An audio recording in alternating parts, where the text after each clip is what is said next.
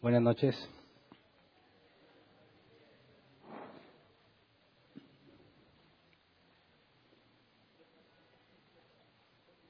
Continuamos nuestro estudio. El domingo les comentaba que estaba indeciso, pero me decidí en ese momento.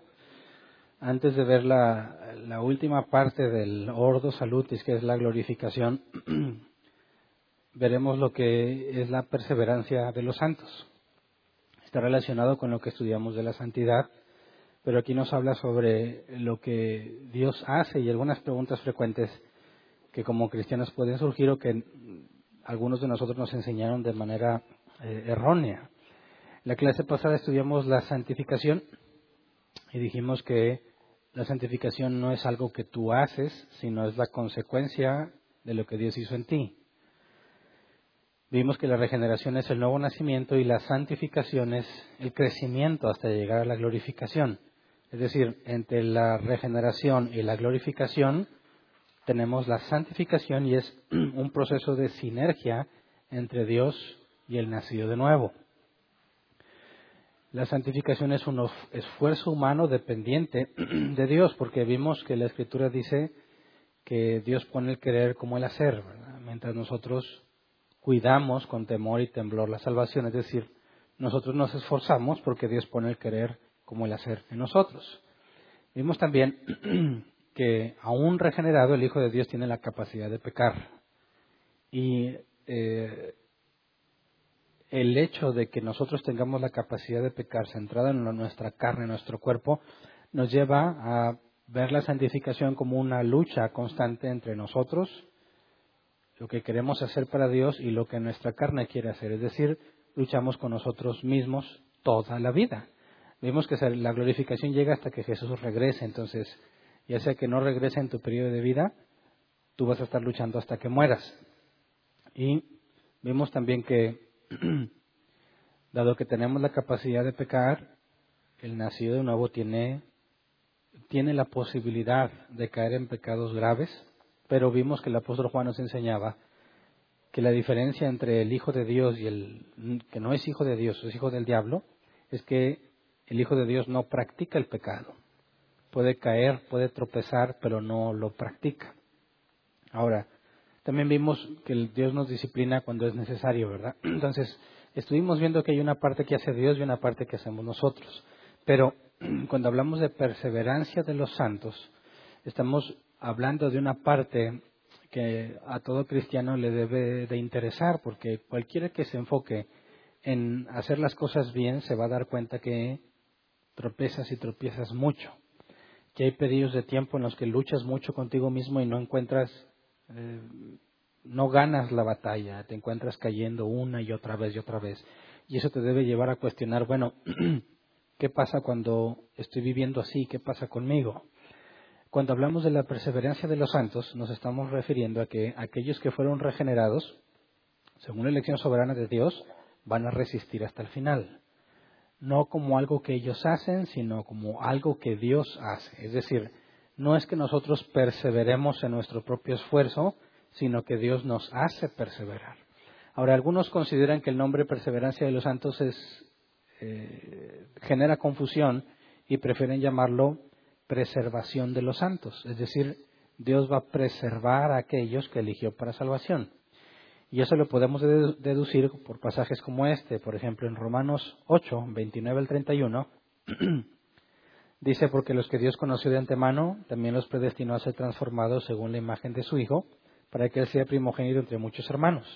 A los que predestinó también los llamó, a los que llamó también los justificó, y a los que justificó también los glorificó.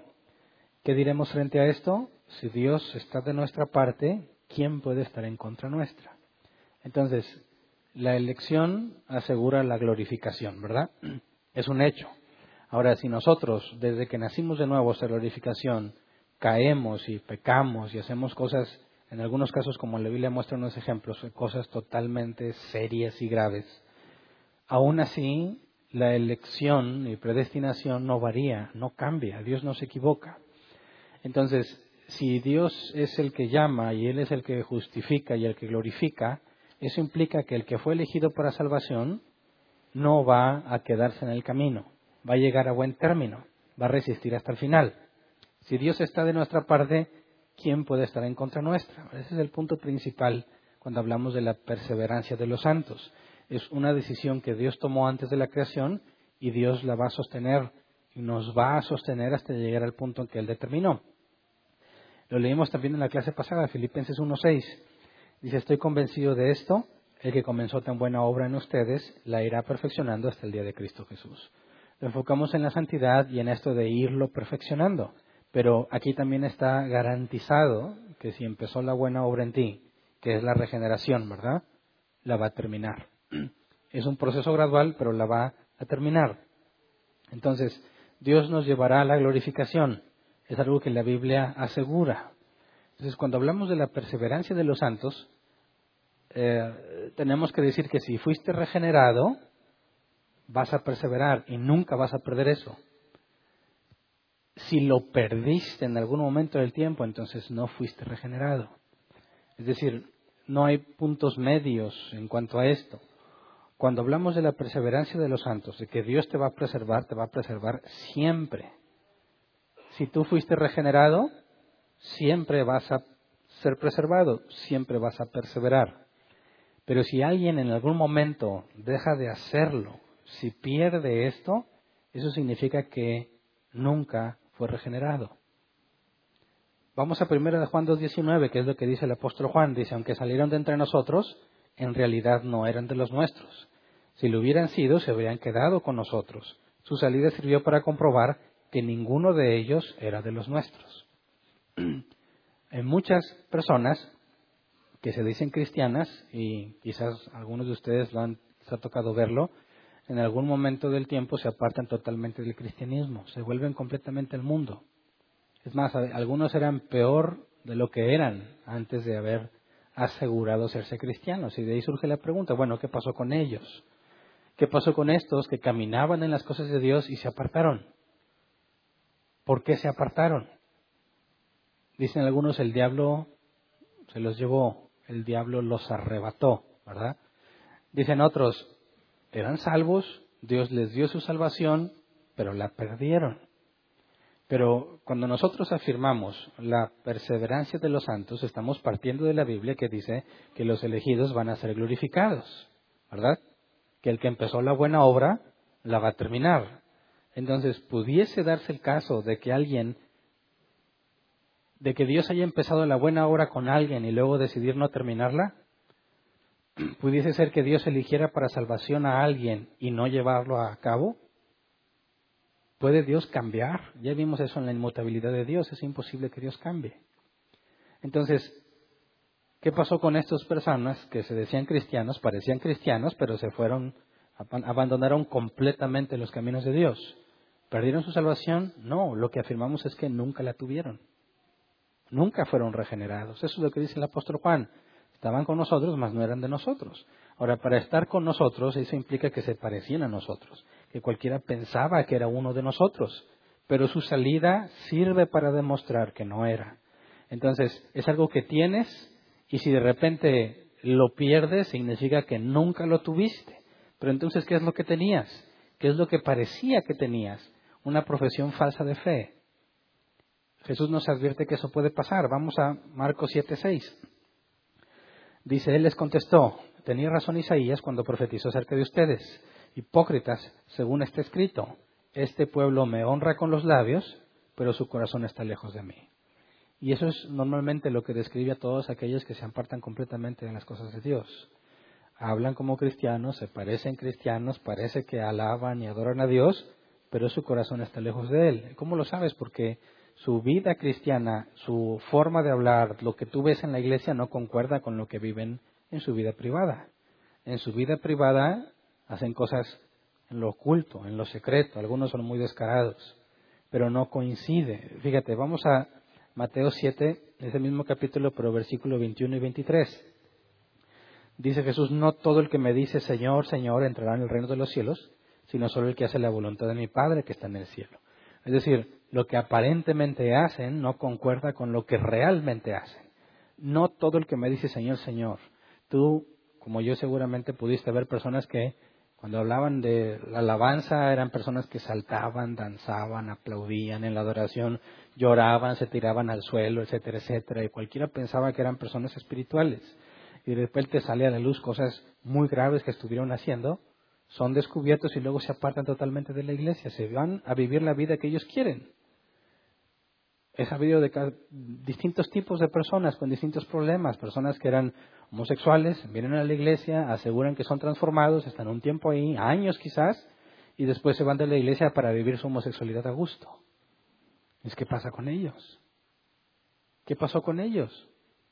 ¿Qué pasó con aquellos adúlteros que supuestamente se hacen cristianos, dejan adulterio a un lado y después sale la luz que otra vez están haciendo exactamente lo mismo que hacían antes y se apartan de la iglesia para vivir como vivían antes? Dices, ¿qué pasó con ellos? ¿Perdieron su salvación? Claro que no.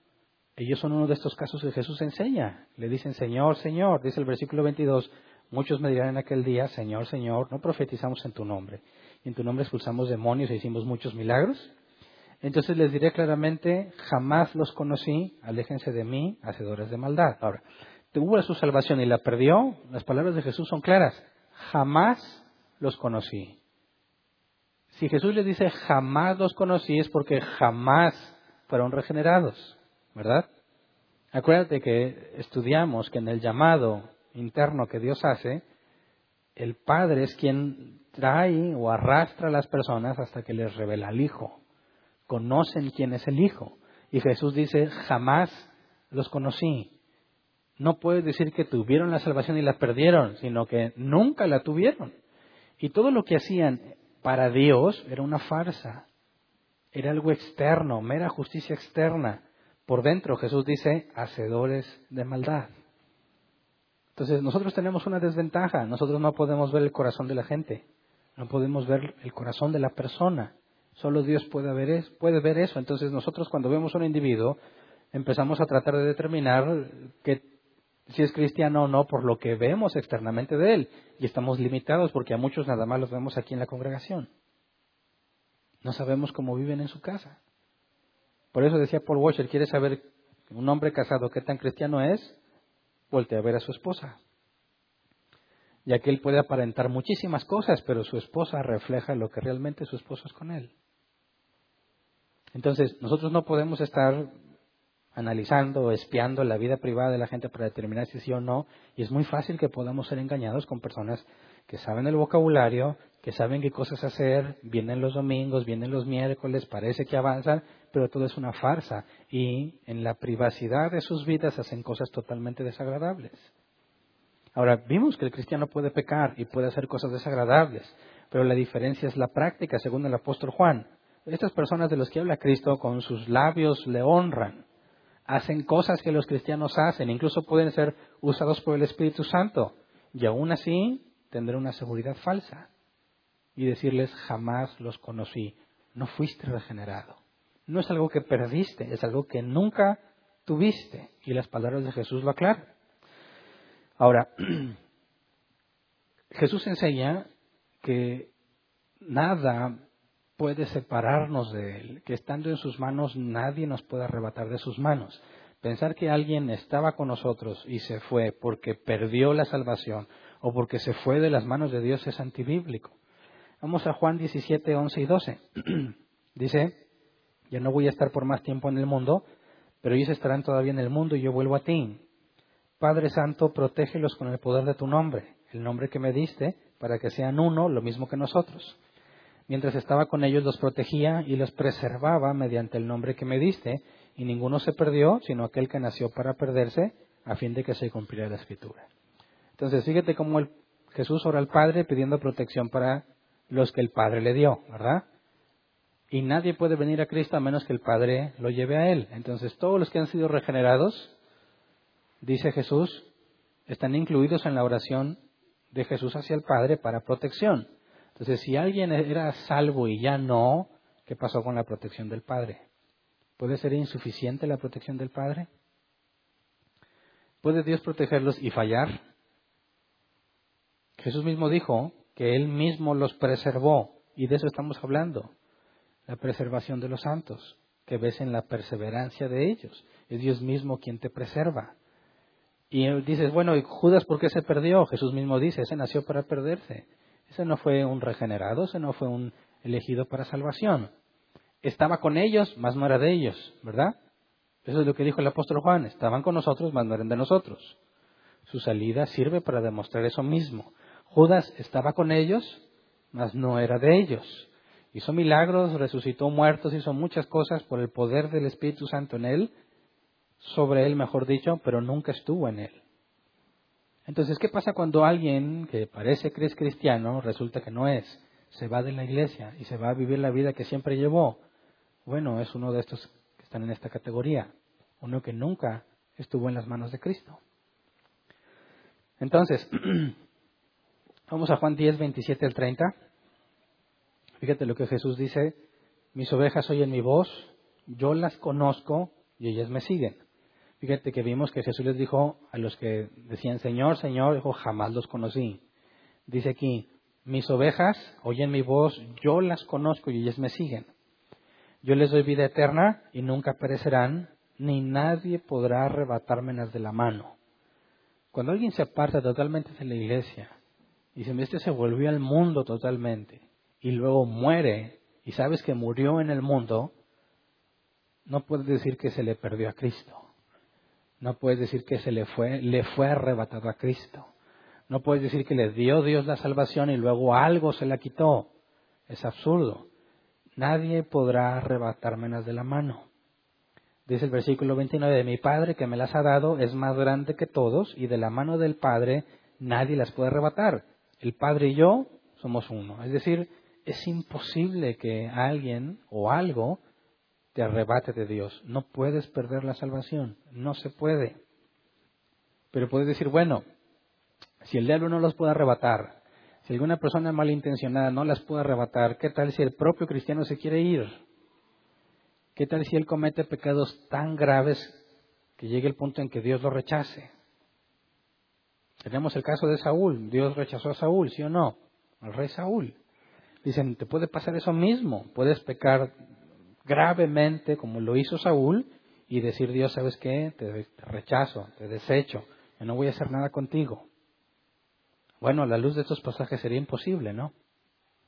¿Qué tuvo que haber pasado con Saúl para que Dios se apartara de él y lo dejara a merced de los demonios? Bueno, jamás los conocí. No es que Saúl hubiese sido salvo y luego perdió su salvación, sino que nunca lo fue. Dijo, oye, pero vimos que Saúl fue tomado por el Espíritu Santo y profetizó. Lo mismo que Judas. ¿Me explico? El hecho de que Dios te use para hacer algo no significa que tú eres de Dios. Y he dicho este ejemplo muchas veces, si Dios usa una, bula, una burra para hablarle a Balaam,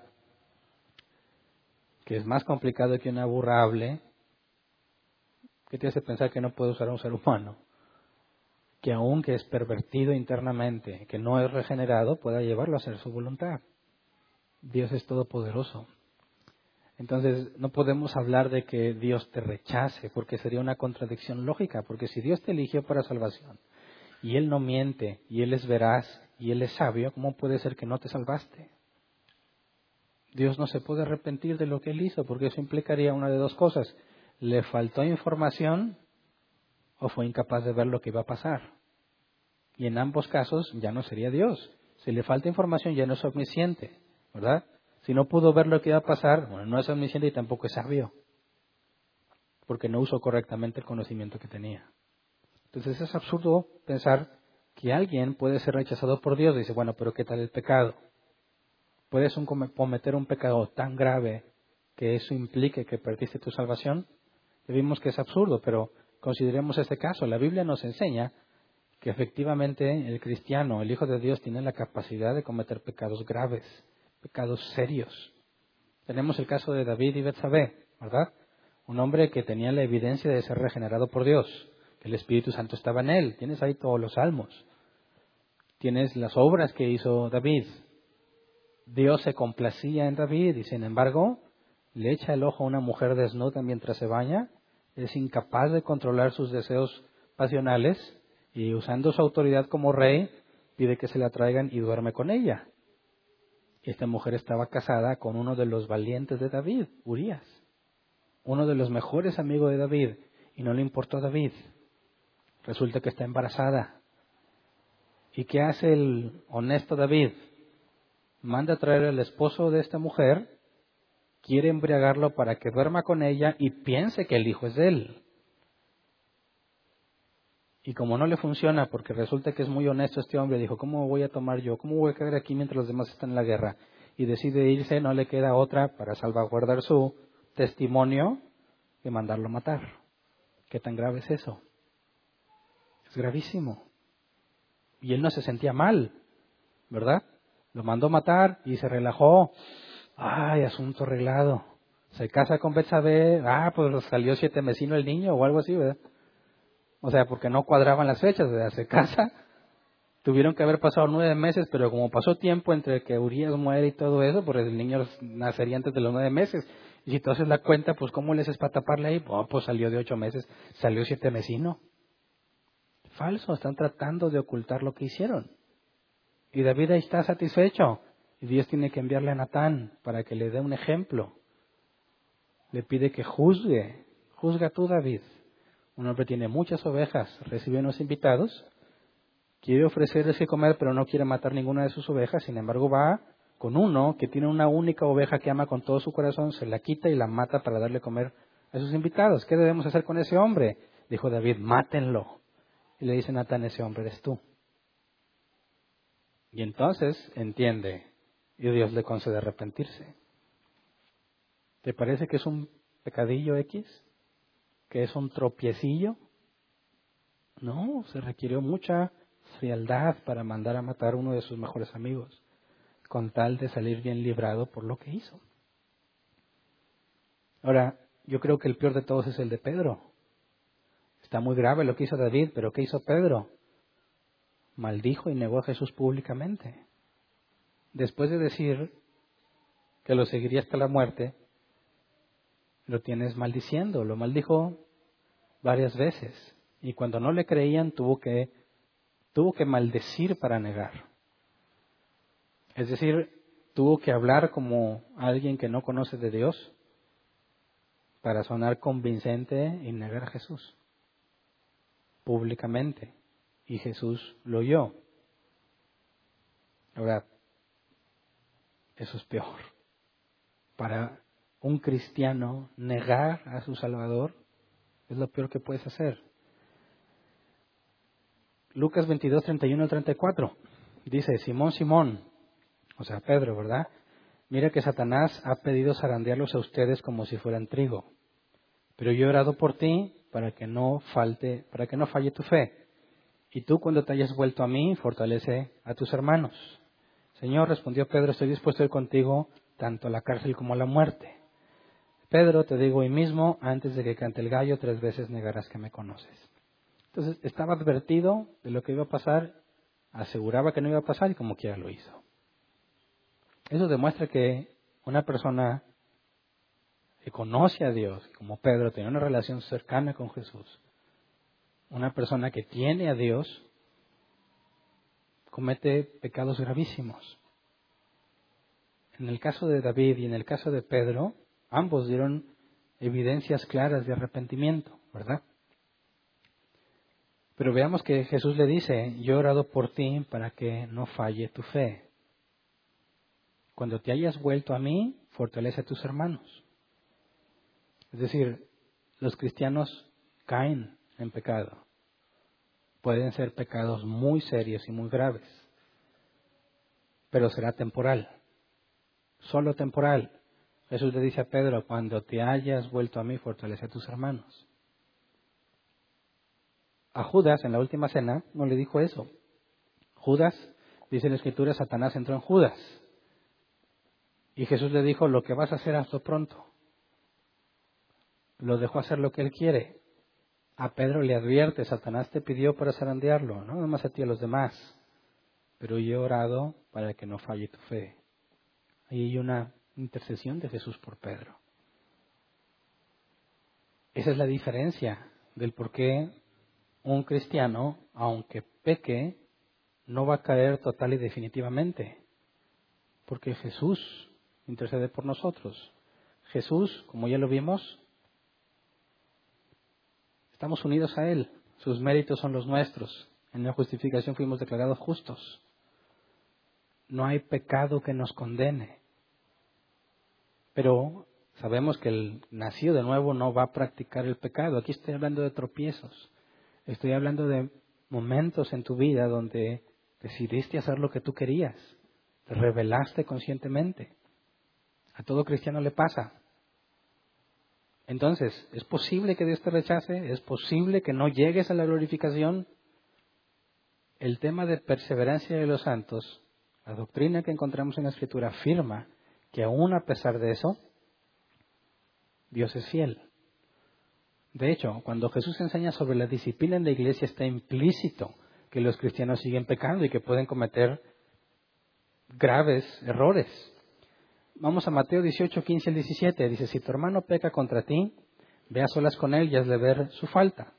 Si te hace caso, has ganado a tu hermano, pero si no, lleva contigo a uno o dos más, para que todo asunto se resuelva mediante el testimonio de dos o tres testigos.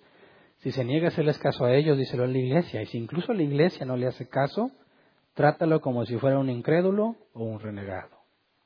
Entonces, si te fijas, el último paso, el tratarlo como incrédulo o renegado, es decir, te expulsamos de la congregación, quedas, la palabra es excomunicado, no puedes relacionarte con la iglesia.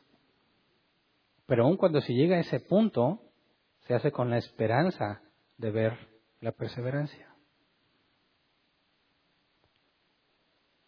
En el paso anterior, es decir, antes de la excomunión, cuando dice díselo a la iglesia, se tiene que investigar qué pasa con estos individuos.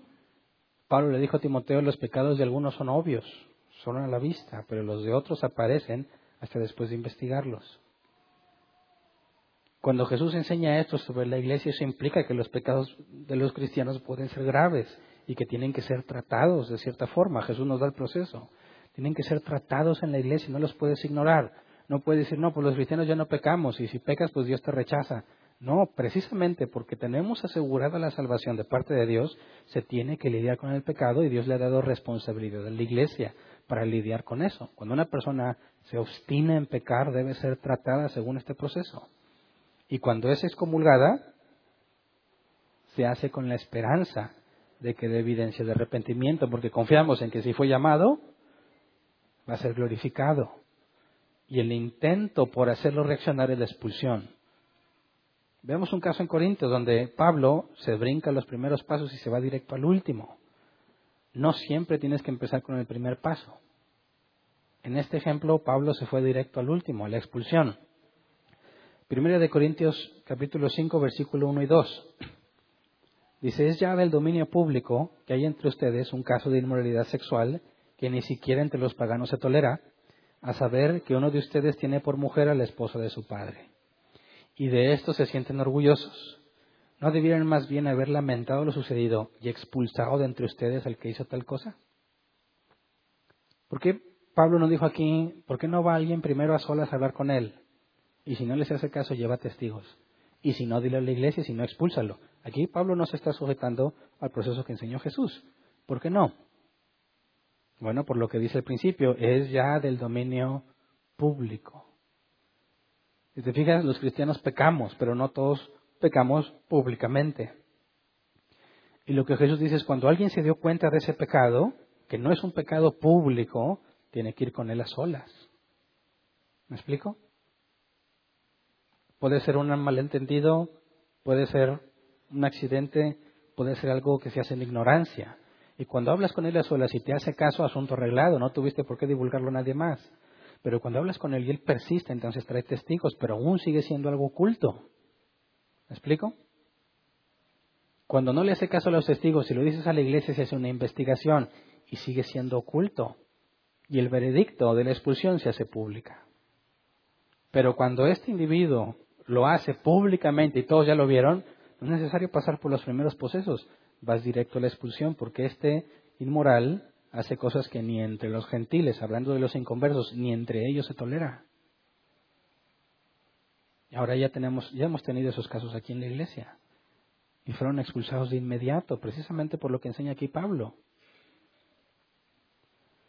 Versículo 2 y 13, ¿acaso me toca a mí juzgar a los de afuera? ¿No son ustedes los que deben juzgar a los de adentro? Dios juzgará a los de afuera, expulsen al malvado de entre ustedes.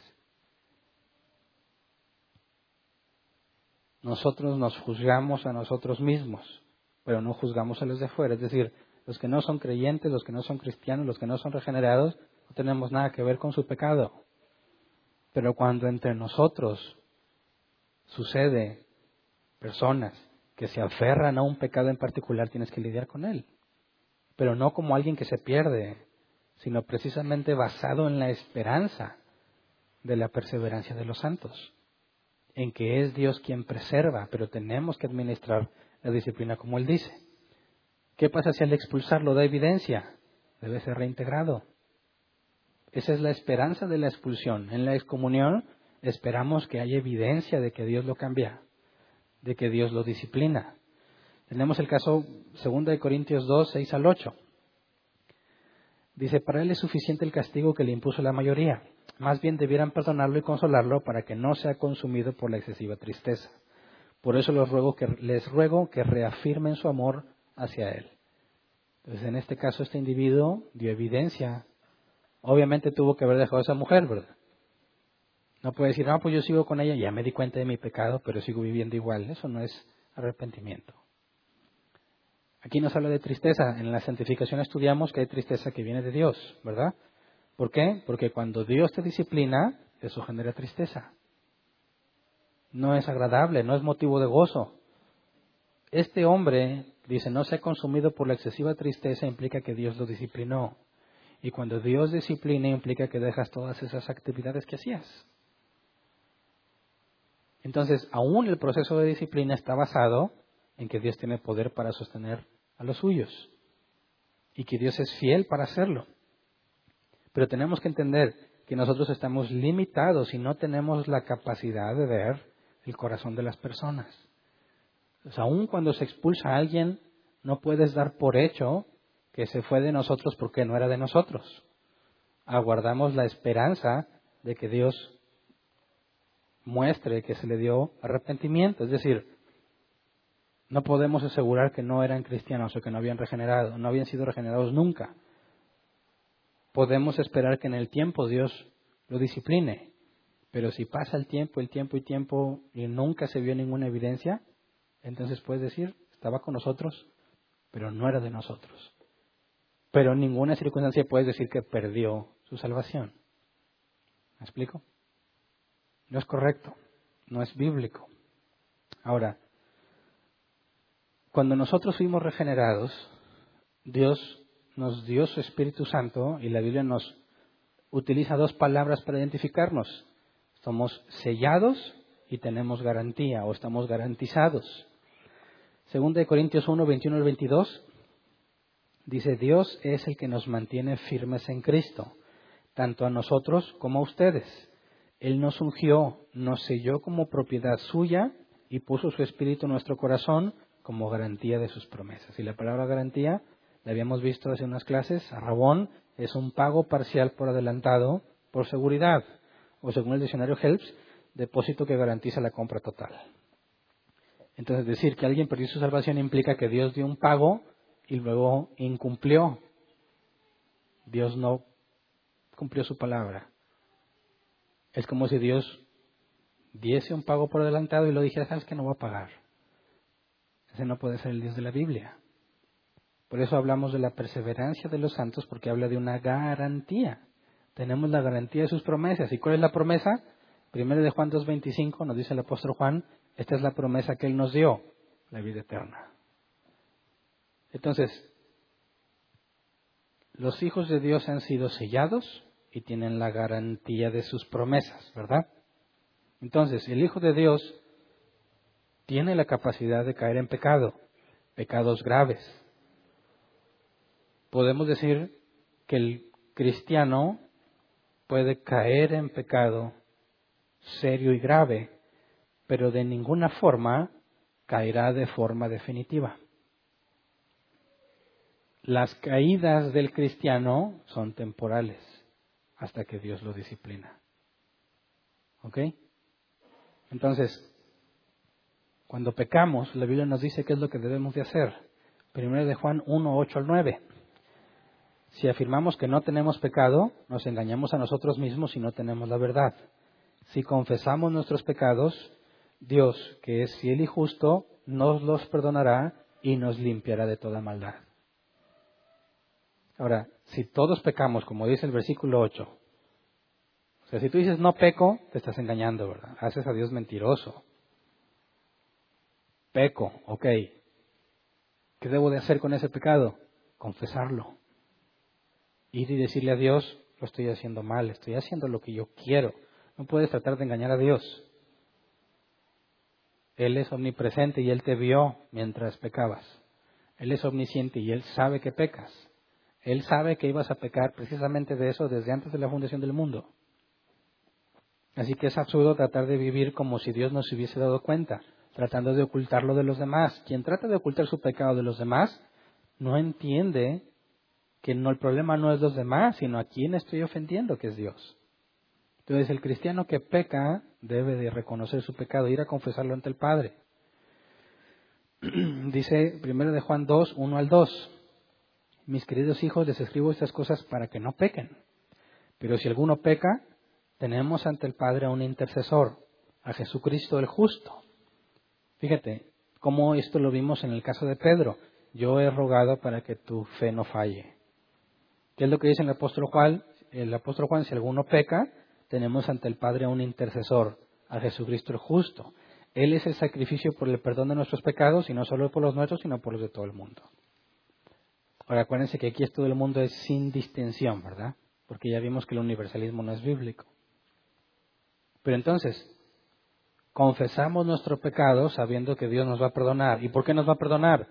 Por lo que Jesús hizo en la cruz, por la unión que tenemos en Cristo porque fuimos justificados, declarados justos por los méritos de Cristo, por la doble imputación. Mi pecado fue puesto en Cristo y Cristo lo pagó y sus méritos fueron puestos en mí.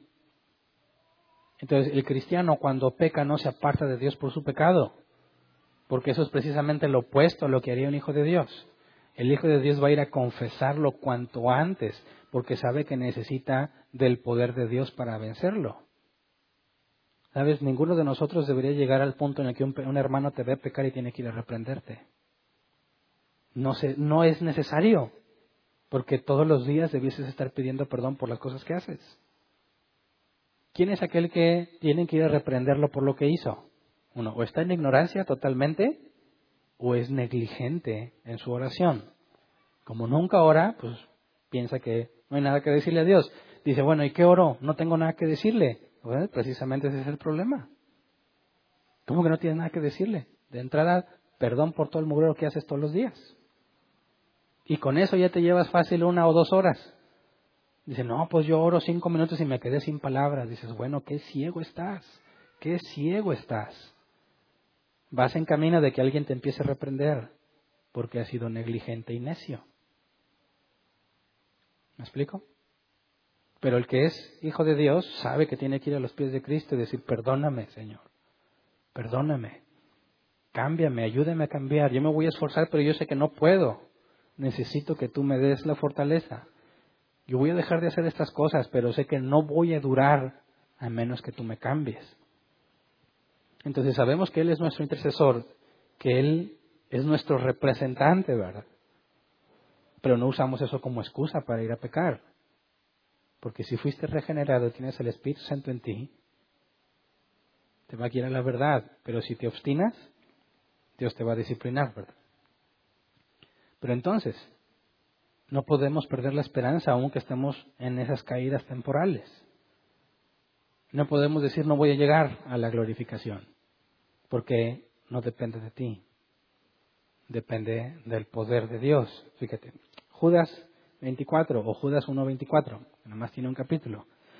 Dice, el único Dios, nuestro Salvador, que puede guardarlos para que no caigan y establecerlos sin tacha y con gran alegría ante su gloriosa, gloriosa presencia. Puede guardarlos para que no caigan. Eso coincide con lo que Jesús nos enseñó a orar. No nos expongas a tentación, sino líbranos del maligno. ¿Te fijas? Es Dios quien dice, también leímos la clase pasada, si no me equivoco, no te pondrá una prueba que no puedas soportar. Así que fíjate bien, el hecho de que tú camines en santidad no se trata de algo que tú hiciste, sino que Dios ha evitado que caigas. Tú te esfuerzas luchando por ti mismo, pero es Dios quien te preserva. Y cuando sientes que vas avanzando en la madurez cristiana, no es una cosa tuya todavía. Es porque Dios no te ha expuesto a tentación, a la tentación que sabe que vas a fracasar. Nos expone a otras y nos dice, desde el principio le dijo a Caín, el pecado está a la puerta, sin embargo tú puedes vencerlo. Sabemos que los regenerados no son esclavos del pecado. Estudiamos la clase pasada, no estás esclavizado, así que si pecas lo haces voluntariamente. Y cuando pecas voluntariamente y te obstinas, ahí está el proceso de disciplina en la iglesia. ¿Me explico? Ahora fíjate bien, confiando en la perseverancia, la iglesia está involucrada en el pecado de todos. ¿Verdad? Nadie puede estar libre de eso. Todos contamos con la posibilidad de que alguno de nosotros caiga temporalmente. Pero si realmente eres hijo de Dios, Dios te va a levantar.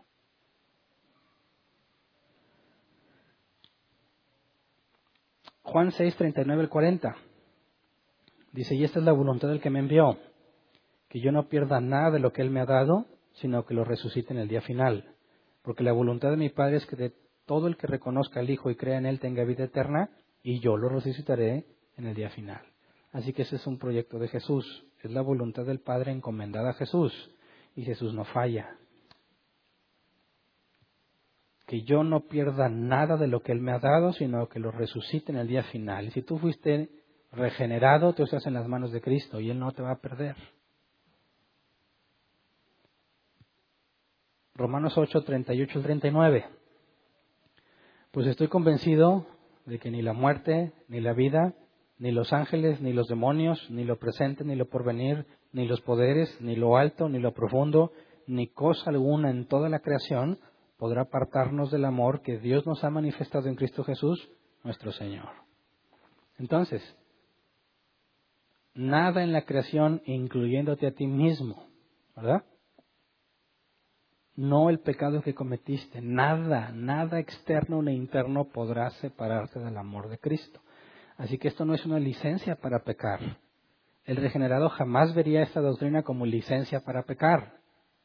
Lo vería como esperanza y buenas noticias, porque el regenerado se esfuerza por hacerlo agradable a los ojos de Dios y se encuentra miserable, como lo vimos el tema pasado, que lo que quiere hacer no lo hace y lo que no quiere hacer termina haciéndolo. Entonces la perseverancia de los santos o la preservación de los santos es lo que le da esperanza al creyente para seguir la vida cristiana es lo que permite que cuando peca se acerque al Padre y le diga perdón. ¿En qué confías cuando le pides perdón? Esta es una contradicción muy grave en la que aquellos que piensan que se pierde la, salvación caen porque dicen, ya perdí mi salvación, Dios ya me rechazó, voy y le pido perdón. Bueno, ¿con qué confianza le pides perdón? ¿Lo puedes convencer? ¿Cómo le dices, Dios, ahora sí perdóname, ahora me voy a portar bien, desrecházame? hazme nacer otra vez de nuevo, eso no se puede, eso es absurdo. Quien piensa que no va a perseverar o quien piensa hacerlo en sus propias fuerzas se engaña a sí mismo. Está ciego, no comprende que nuestra esperanza está en el poder de Dios, no en nuestro esfuerzo ni en nuestra capacidad del cambio. Él es fiel, Él es justo y eso es lo que nos sostiene en los momentos difíciles de nuestra vida. Entonces, todos debemos estar avanzando en la santificación, todos debemos estar buscando la santidad. Y cuando nos rebelamos y por alguna razón no quieres hacerlo, la Biblia dice que Dios nos disciplina, porque azota a todo el que recibe por hijo. esa es la esperanza que buscamos en todos.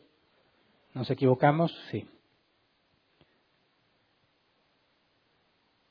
¿Es necesario que se lidie con la iglesia? Tal vez, si alguien ya te vio haciéndolo. Es si alguien tiene la responsabilidad de ir a hablar con él, no para echarle en cara su pecado, sino con la esperanza de que Dios le conceda arrepentimiento. ¿Verdad? Pero si no, se tiene que llegar hasta la última instancia. Imagínate cómo le hacen las iglesias que no tienen disciplina. Dicen, no, no, aquí no juzgamos, aquí no somos legalistas. Ay, no. ¿Qué muestra más amor? ¿Dejarte hacer lo que tú quieras? ¿O administrar la disciplina como Jesús enseñó? ¿Mm? Dicen, tienen falta de amor porque no toleran. Es al revés. ¿Qué necesidad tenemos de meternos en tus problemas?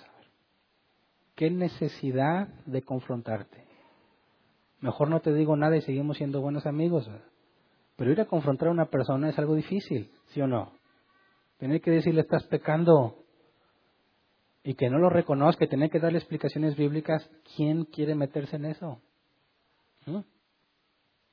Si lo haces es por amor a esa persona, para que enderece su camino, para que sea edificado y edifique. Y si no haces nada con esa persona, esa es la mayor muestra de odio que le puedes dar. ¿Verdad? Dice, no, es una gran falta de amor que juzguen. Al revés, Dios azota al que recibe como hijo. Y si te considero mi hermano, no voy a dejar que peques como lo estás haciendo. Porque cuando es necesario confrontar a alguien es porque está tan prendido de ese pecado que no lo suelta. Y eso le daña y le perjudica. Y aún si quieres que esta es una cabra loca, no fue regenerada, bueno, entonces perjudica a todos los demás si permanece aquí. ¿O acaso Pablo tuvo falta de amor cuando dijo expulsen la inmoral entre ustedes? Es al revés. Entonces no caigas en la trampa del sentimentalismo de lo que es políticamente correcto. El ser siempre amable y agradable y, ay Dios te bendiga, y no decirle nada del pecado que le afecta. Confiamos en que Dios nos sostiene, ¿verdad? Pablo dijo que Dios tiene poder para sostener al que llamó. El hecho de que alguien de nosotros caiga no implica que caiga en la gracia de Dios ni de nuestra gracia, porque todos estamos expuestos al mismo pecado. Y todos tenemos que tener la madurez para entender que si alguien tropezó y cayó y fue temporal, no tienes por qué vivir, marcarlo de por vida por lo que hizo. Porque si Dios lo restauró, ¿quién eres tú para entonces condenarlo? ¿Verdad? Pero hay niveles de responsabilidad que no vamos a ver en ese tema, pero vamos a ver en la vida de la iglesia, porque hay requisitos para ancianos y diáconos y deben ser intachables. Y un cristiano puede perder el estado de intachable cuando comete ciertos pecados. Y aunque es cristiano, no puede servir como anciano o como diácono. Entonces, hay más que estudiar en la vida de la iglesia, pero hasta ahora sabemos que toda la base de lo que hacemos en la iglesia partiendo de que sabemos que nos equivocamos y que nos toleramos unos a otros, nos toleramos no para llevarnos bien y para mantener la unidad, sino porque confiamos en el poder de Dios, en que Él preserva a sus santos, en que Él va a dar evidencia en ti de que cambias, de que avanzas. Y es muy reconfortante ver a una persona restaurada. Es doloroso verlos caer, pero es muy reconfortante verlos restaurados. Y todo eso es parte de la vida en la iglesia. Entonces, cuando hablamos de la perseverancia, quisiera dejar bien claro, no se trata de que tú vas a perseverar, sino de que Dios te va a preservar. Él te va a hacer perseverar. A pesar de nuestros defectos, confiamos en Él. Entonces, avanzamos en la santidad porque Él nos preserva. Tengo que hacer mi parte de esforzarme, negarme a mí mismo y hacer lo que Dios ha dicho que haga. Tengo que negarme a mí mismo y hacer la voluntad de Dios, pero sé que Dios pone el querer como el hacer, ¿verdad? Esa es la consecuencia de un nacido de nuevo. Y cuando pecamos y nos desesperamos y parece que no vamos a cambiar, lo único que hay que hacer es humillarnos ante el Padre. Él es fiel y justo para perdonarnos. Y nos va a disciplinar. ¿Ok? Entonces, no podemos vivir angustiados por el futuro. No podemos estar angustiados, ¿qué pasa si en el camino me caigo? Si Dios ya no me levanta. Eso es absurdo y es antibíblico. Debemos vivir la vida cristiana confiados en Dios. Hacemos lo mejor que podemos, nos esforzamos en base a todo lo que sabemos, porque hay muchas cosas que ignoramos, ¿verdad? Nos esforzamos con todo lo que está a nuestro alcance y cuando pecamos, nos acercamos con confianza en Dios y le decimos, perdóname, porque decidí cambiarte a ti por el pecado. Decidí complacerme a mí en lugar de complacerte a ti. Y Él es fiel. Y a pesar de que somos infieles, Él permanece fiel, dice la palabra, porque no puede negarse a sí mismo. Entonces es indispensable que entendamos que necesitamos tenernos paciencia unos a otros, ¿verdad? Tolerarnos unos a otros. Porque si Dios la tiene conmigo, ¿por qué no la voy a tener yo de ti? Vernos como lo que somos, no somos un grupo de personas perfectas que se reúnen, que son los elegidos de Dios. Al contrario, de lo más vil y despreciado, escogió el Señor, dice la Escritura. Así que agárrate cómo nos va a ir aquí entre nosotros. Pero si su Espíritu Santo está en nosotros, la Biblia dice que el que ama a Dios, ama a su cuerpo, ama a su hermano. Así que dices, ah, qué pésima combinación poner a lo más vil y despreciado en el mismo lugar, ¿verdad? ¿A quién se le ocurre semejante idea? Bueno, se le ocurrió a Dios, pero no te dejó así. Te dio una nueva naturaleza, te dio su Espíritu Santo, te abrió el entendimiento y pone en ti el querer como el hacer para que hagas su voluntad. Así que podemos decir, a pesar de todo, como el salmista decía, cuán bueno y cuán delicioso es habitar los hermanos juntos en armonía. ¿Verdad? Así que vamos a ponernos de pie y vamos a orar.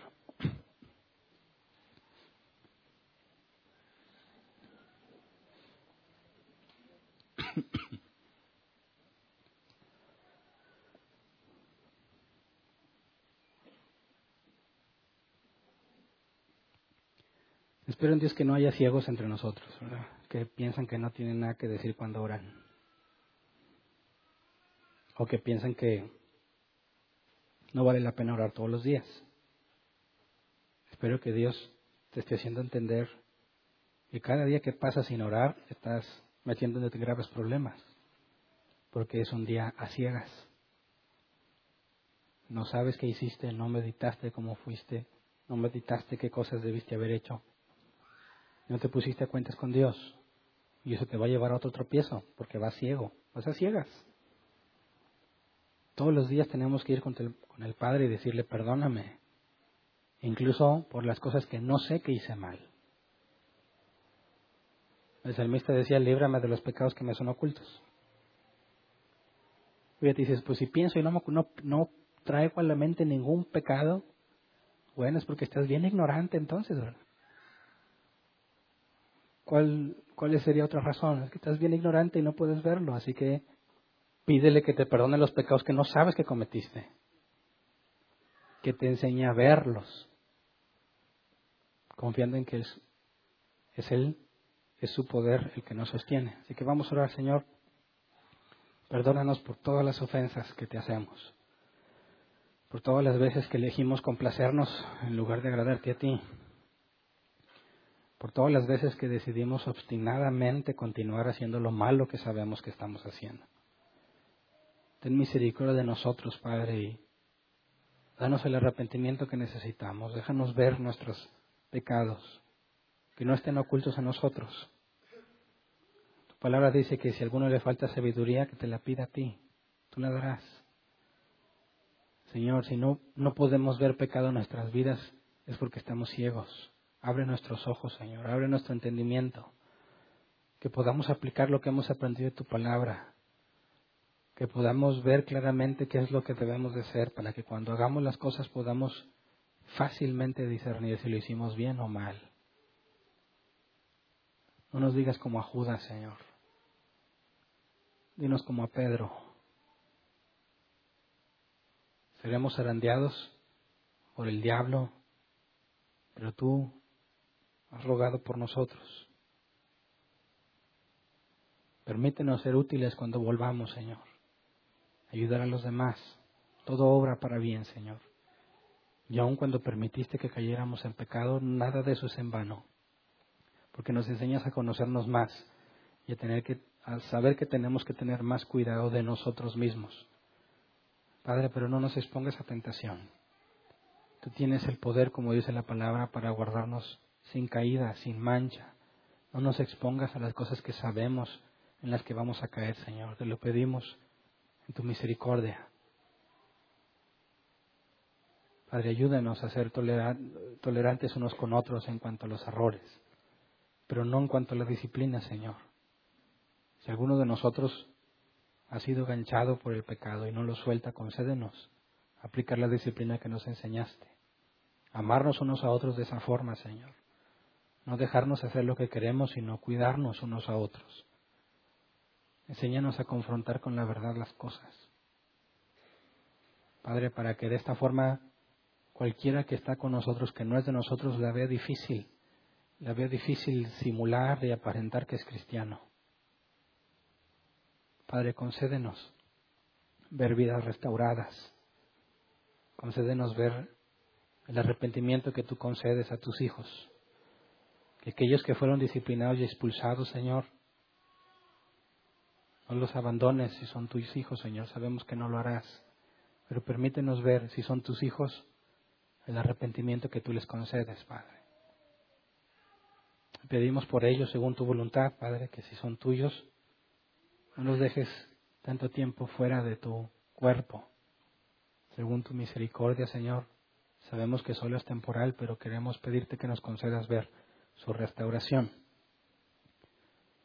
Padre de entre nosotros, enséñanos a estar seguros en ti, a confiar en ti a pesar de nuestro pecado. Enséñanos a acudir confiadamente al trono de la gracia, como dice tu palabra, por medio de lo que tú has hecho, Señor. Sabemos que no merecemos nada de ti, pero a ti te ha placido preservarnos según tu soberana elección, así que enséñanos a dejar a un lado el temor. Dice tu palabra que el que teme no ha conocido el amor. Señor, muéstranos tu amor, no queremos temer. A pesar de nuestro pecado, enséñanos a confiar en ti, Señor a clamar a ti, a rogarte que nos cambies, que nos transformes, Señor, y que nos muestres tu poder en nuestras vidas, que tienes el poder para transformarnos, Señor, en, las, en aquellas cosas que nosotros no podemos. Padre, para que tu nombre sea glorificado, que podamos gozarnos entre nosotros viendo tu poder transformador, viendo tu disciplina, para que podamos crecer juntos, Señor. y ver que tú eres fiel a pesar de todas nuestras rebeliones y de todos nuestros pecados. Por eso te pedimos que entre nosotros esté clara la evidencia de quiénes son tus hijos, Señor, para que podamos llamar hermanos a quienes son tus hijos. Y si alguno entre nosotros no es de tus hijos, por favor, Padre, que no pase desapercibido. Ponlo en evidencia para que ninguno de nosotros tropiece por su culpa. Gracias de antemano por todo lo que has hecho y lo que harás. Amén. Pueden sentarse. Pasemos a la sección de preguntas.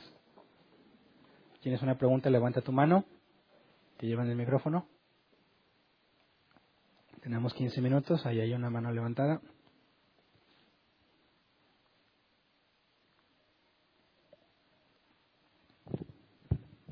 Buenas noches. Eh, ahorita que, que, hablabas de del pecado de las de los hijos de Dios, se me vino a la mente Mateo 4.1, Marcos 1.13 y Lucas 4.2 que hablan de la cuando Jesús fue llevado al desierto por, por el Espíritu Santo, aunque los tres casi dicen más o menos lo mismo, pero lo, lo dicen un poco diferente. En, en, en Mateo 4.1 dice que fue llevado al desierto para ser tentado, o sea, como dando a entender que ese era el propósito de ir al, al desierto. Y lo dice que, y ayunando, que, o sea, que ayuno. ¿Qué tiene que, mi pregunta es, ¿qué tiene que ver el ayuno en la tentación o, pues, como yo vengo de otra iglesia donde el ayuno era para recibir poder y todo eso, entonces, este, a mí me llamó la atención, este, cuando Jesús fue tentado, porque O sea, ¿qué implica ayunar en, en la tentación? ¿O, o qué, qué, beneficios tengo yo por ayunar cuando Ok. voy a ser tentado? Bueno, no es que tú seas tentado en el ayuno, porque Jesús fue tentado hasta el último día de su ayuno, eh, aprovechándose de su situación, ¿verdad? O sea, Satanás trata de aprovechar la debilidad de Cristo al día 40 de su ayuno y le propone que se, que se alimente a sí mismo, que convierte la piedra en pan. Entonces, no es que haya una relación entre el pecado, digo, entre la tentación y el ayuno. El ayuno, el objetivo es disminuir tú mismo. Es decir, si la carne es opuesta al espíritu y tú estás acostumbrado a darte gusto, vas a encontrar más oposición a los deseos de Dios porque estás acostumbrado a complacerte. Cuando ayunas es una negación de ti mismo y, como quien dice, es mucho más fácil doblegar la carne. En esta lucha el apóstol Pablo hablaba de que se golpeaba a sí mismo como los atletas. El que se prepara para una batalla dice no la hace sin preparación. Ahora, si yo entiendo que mi carne es opuesta al espíritu, no puedo estar dándole gusto constantemente. Y el ayuno es una clara muestra de negarse a, negarse a sí mismo y tú lo puedes poner en práctica y entender que efectivamente se vuelve más sencillo hacer lo que tú quieres hacer cuando el cuerpo ya se resignó a que no, no le vas a hacer caso, porque el cuerpo te va a estar pidiendo comida, dame, dame, dame, dame, y es bien hostigoso, no te deja en paz. Pero con el ayuno tiene que aprender a resignarse. Y cuando se resigna tú puedes ver claramente que te resulta más sencillo hacer las cosas de Dios cuando tienes tu cuerpo eh, sometido de esa forma a cuando estás acostumbrado a darte gusto. Entonces, el ayuno puede ser parte de esa sinergia, sinergia de, entre Dios y yo en la santidad. Sí, es que si tú te das, si tú te das cuenta que estás teniendo mucha oposición de ti mismo, tienes que tratar contigo mismo, ¿verdad? Si te fijas, no es que es más santo el que ayuna, porque también Jesús le dijo a los fariseos que eran unos hipócritas, porque cuando ayunaban se dejaban la cara demacrada para que la gente los viera. Jesús dijo, cuando ayunes, lávate la cara, que nadie sospeche nada. Entonces, no es el ayuno en sí, sino el por qué lo estás haciendo, ¿verdad? Y si lo estás haciendo, no tienes por qué decirle a nadie que estás ayunando. Entonces, es algo entre Dios y tú, pero no significa que el hecho de ayunar te hace más santo. Ok, sí. Entonces, es decir, si yo conozco mi, mi situación personal con Dios, yo digo, hey, soy demasiado carnal, este, necesito ayunar para doblegar mi carne, eso lo puedo hacer. Claro, Ah, ok. pero no es de que tengas poder y esas Sí, cosas. claro, claro, sí, sí. Pero si es para, como dices tú, que para doblegar la, mi autosatisfacción. Ujú. Ok. Es como Juan el Bautista, es necesario que yo mengüe y que él crezca. Gracias. ¿Alguien más? ¿No? ¿O no? De una vez la que sigue. Este, bueno, es que me esperé para saber si no Sí. preguntaba a nadie. También se me vino a la mente en Apocalipsis 3:5, donde dice, al que venciere, no borraré su nombre del libro de la vida. Y luego en Apocalipsis 17:8 dice, cuyos nombres no están en el libro de la vida desde la fundación del mundo. Este, no sé, a mí me suena como que, como que está- entran en contradicción un poco, ¿no? Este, o yo lo entiendo mal, porque dice, no borraré su nombre del libro de la vida, como dando a entender que se puede. Ah, ok. Bueno, cuando dices que aquellos que no estaban escritos es los que fueron engañados por la bestia, los que se dejan poner su marca. Y ahí dejan claro que los que se le ponen es porque no fueron elegidos para salvación. Que así que eso no puede ser una contradicción a no lo borraré, porque no es el mismo sentido, ¿verdad? Está hablando de cosas distintas. Para tener una contradicción tienes que asegurar algo opuesto en el mismo sentido, ¿verdad? Entonces, son cosas distintas. Quien se pone la marca de la bestia es porque no estaba escrito en el libro de la vida. Ahora, en cuanto al pasaje, al que venciera no borraré el libro de la, no lo borraré su nombre del libro de la vida, eh, se debe interpretar según la exégesis. Si tú usas eisegesis, le pones ideas al texto, cosas que el texto no dice. Ahí no dice que te puede borrar. Al contrario, dice no te borraré. Entonces, eh, no le pongas ideas que no dicen, ¿verdad? es una promesa que va de acuerdo a lo que estudiamos. Al que venciré, o sea, no borraré su nombre, es una confirmación de lo que estuvimos. Pues es todo lo contrario, está afirmando, no te borraré. Ok, gracias. ¿Alguien más? Entonces, aquí había otra pregunta.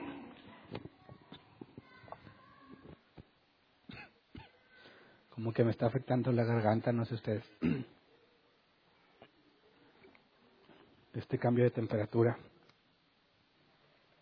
Sí, buenas noches. Buenas noches. Pastor, la palabra, lo habíamos comentado cuando la Junta para hacerte miembro de la congregación, la palabra preservación en lo personal me hace más sentido a que es completamente la salvación, el, el orden de la salvación, que es completamente por gracia, que es completamente una obra de Dios y que es completamente monergismo.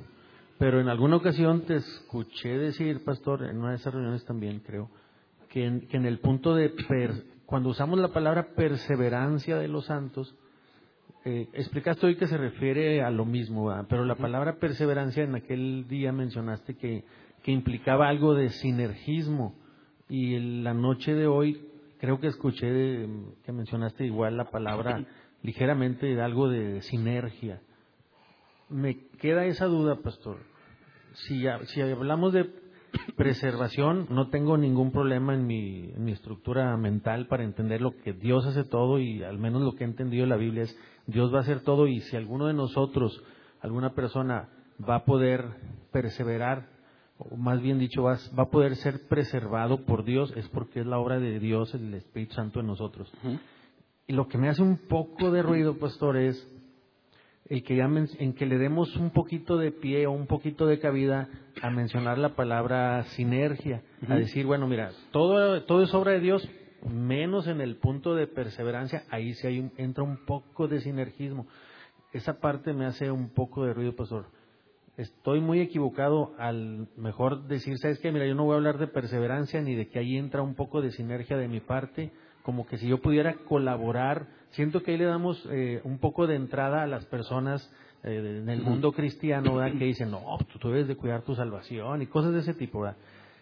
Eh, la pregunta es esa, pastor, estoy muy equivocado en mejor, ¿sabes qué? Yo mejor pienso que es preservación, lo que Dios hace en, los que Él ha elegido, predestinado y va al final de cuentas a glorificar, y que si algo vamos a poder hacer nosotros es porque Él está produciendo eso en nosotros, poniendo el querer como el hacer por su buena voluntad, el que comenzó la buena obra la perfeccionará. Eh, lo, otro me hace un poco de ruido. ¿Qué comentario me, me haces? Bueno, si no consideras la sinergia en este caso, caes en el hipercalvinismo. Es decir, Voy a tratar de poner un ejemplo que lo ilustre. Dios ordenó que tú vas a ir a un restaurante X y vas a ordenar el plato de sirlón. Tienes más opciones, tienes bistec, sirlón, tibón. Dios predestinó que tú vas a ir a escoger el de sirlón. Ok.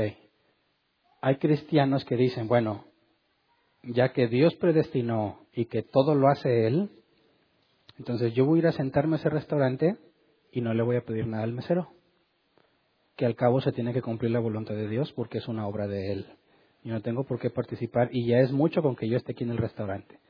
Así que imagínate que esta persona entra, se sienta y le dice al mesero que quiere ordenar. Dice, nada, Dios ya lo sabe y como Él ya lo predestinó, Él me va a traer el platillo que ya dijo.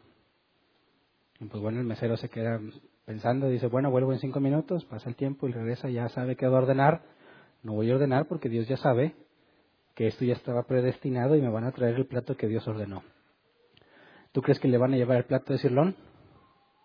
¿O es necesario que él pida el cirlón? Eh, creo que el ejemplo, pastor, está un poquito. Ah, no sé qué palabra utilizar. Bueno, pero, contéstame la pregunta primero. No, la respuesta es obvia pero lo que me cuesta trabajo entender es ahora, que tiene que ver con lo... ¿Tuviste que hacer algo tú para que se cumpliera en esa parte la voluntad de Dios? En ese ejemplo del restaurante y del bistec y el trompo y todo eso, sí. Pero ¿qué tiene que ver eso con las cosas bíblicas? O dicho de otra manera, pastor. No, te lo ilustro. ¿Qué tal si dice, yo soy como cristiano, no voy a hacer nada, que al cabo como quiera me voy a salvar? Digo, si Dios ya ordenó, no importa qué haga yo. Es más, yo puedo hacer lo que quiera con mi vida, como quiera me voy a salvar, porque es una obra de Él. No, yo estoy en contra incluso de esa posición y, no, y no es la mía. Precisamente por eso cuando hablamos de sinergia, implica en que yo también hago algo, que yo también tengo una responsabilidad. Tengo que esforzarme a leer la Biblia, esforzarme en crecer en santidad. Como Dios ya me cambió y me regeneró, yo tengo nuevos deseos y tengo que dejarme guiar por las cosas buenas. Entonces Dios cumple su voluntad y yo hago una parte. De otra forma, tendrías que decir, bueno, si todo es monergismo, incluso en la santidad, no tengo que hacer nada yo. Fuimos muy claros, desde la elección hasta antes de la santificación, es decir, desde la regeneración, conversión, justificación y adopción, tú no hiciste nada, no participaste en nada, ni lo decidiste, ni se te preguntó. Pero a partir de que naciste de nuevo, ya no puedes decir que no hay nada que hacer. Ahora vimos en la clase pasada todos los ejemplos bíblicos, no todos, muchos, donde te dice que te tienes que esforzar. El que robaba ya no robe más. Despójate de la vieja naturaleza. Entonces es un llamado activo al creyente, al hijo de Dios, a hacer lo correcto. Dice, cuidad nuestra, vuestra salvación con temor y temblor porque Dios pone el querer como el hacer. Son las dos cosas. Por eso tenemos que hacer énfasis en que en la santificación, y aun cuando hablamos de la perseverancia, es Dios quien te hace preservar, pero tú también tienes que ir a confesar tu pecado tienes que esforzarte y dejarte guiar por el Espíritu Santo. Entonces es de ambos lados. Por eso tenemos que hablar de sinergia. ¿Me explico? Sí, creo que te entiendo, pastor. Pero entonces tendríamos que asumir o reconocer que, por así decirlo, que en el 100% de la salvación, entonces los cristianos, dando por un hecho que es así como me lo acabas de explicar, el 1.5 tuvimos algo que ver nosotros, porque ahí daríamos pie a quienes se oponen ¿Tuviste algo que ver en qué? En lo que estás explicando ahorita de la perseverancia y de la santificación. ¿Tienes que ver? Entonces, entonces no podemos decir que es 100% de Dios, sino que tuvimos un 1, un punto 5, un punto 3, un punto 9. No, eh, sino que es la consecuencia de haber nacido de nuevo. no es mérito tuyo. O sea, la santidad es la consecuencia. Es a lo que voy, pastor. Es lo que Dios produce en nosotros, no tanto que provenga de nosotros. También, porque, ¿cómo explicas la recompensa al final? Habrá recompensa, ¿verdad? Si tú no hiciste nada y nadie hizo nada, ¿qué recompensarías o en base a qué?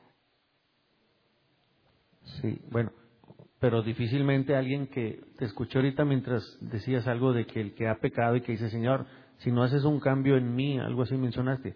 Bueno, pues el cambio ya lo hizo en la regeneración, en el nuevo nacimiento. Dios decía, ¿quieres que cambie otra cosa? O sea... No, necesitas escuchar el tema. Porque lo que dijimos y lo que vimos en el texto es que Dios va a ir transformándote a la imagen de Cristo. Es un proceso gradual.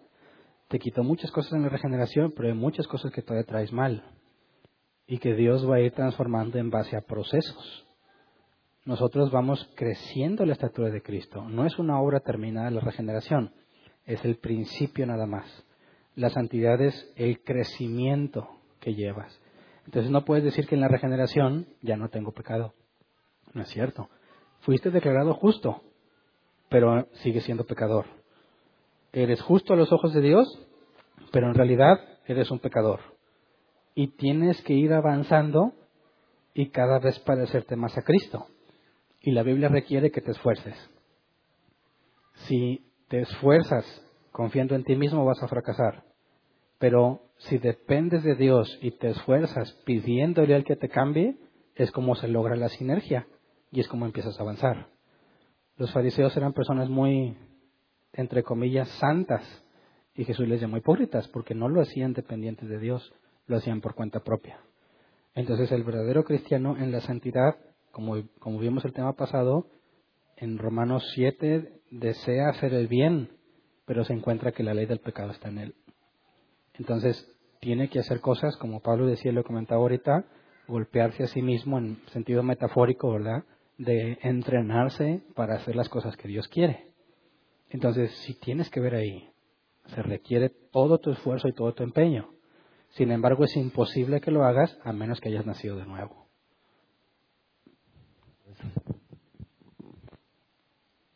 ¿Alguien más? ¿Nadie? se acabó el tiempo. Bueno.